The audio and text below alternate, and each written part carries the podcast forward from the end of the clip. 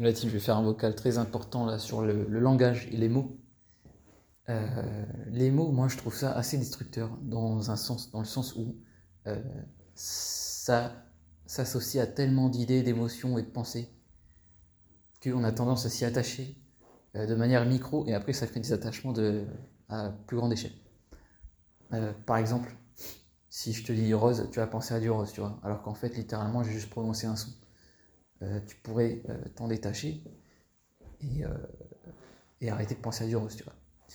Après, il y a des mots qui sont beaucoup plus violents, où, où tu as beaucoup plus d'attachement. Par exemple, si je te dis rose et que tu as été traumatisé par un flamant rose dans ton enfance, tu vois, tu vas, tu vas pas arrêter d'y penser pendant 150 ans, tu vas arrêter de m'écouter, tu vas perdre ta concentration, tu vas perdre le flow, en fait, justement. Tu vas perdre ta connexion à Dieu, à l'univers, ok?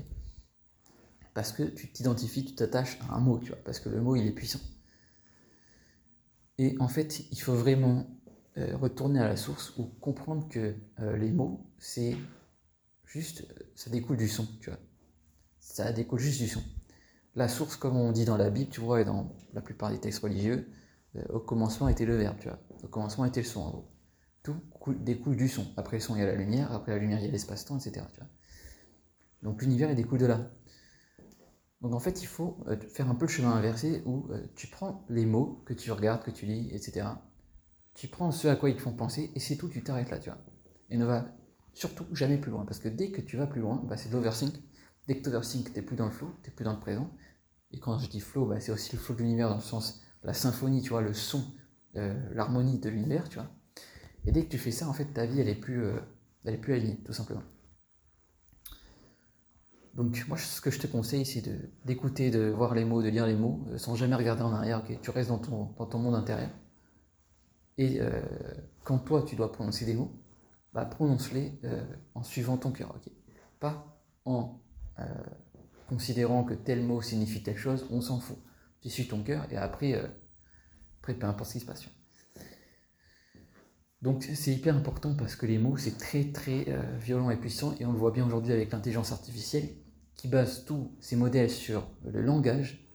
Et moi, je trouve ça, euh, c'est pour ça que moi, mon IA, je l'ai fabriqué en se basant sur les lettres, donc entre guillemets le son, quoi, pour faire simple, et pas du tout sur les mots, parce que les mots, c'est une illusion, c'est un peu de l'auto-manipulation.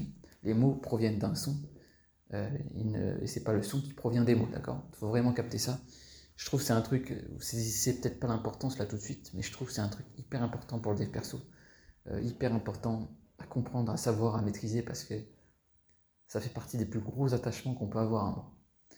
Et je t'invite à regarder à l'intérieur de toi les mots que tu entends. Euh, là, si je dis le mot con, tu vois, bah, je t'invite à regarder à l'intérieur de toi tout ce que ça signifie pour toi, tu vois. Et tu vas voir à quel point euh, ça peut te mettre dans ta tête en deux secondes, alors qu'en vérité, bah, il faut juste rester en surface, tu vois. Il faut juste se détacher de tout ça. Les mots, c'est rien.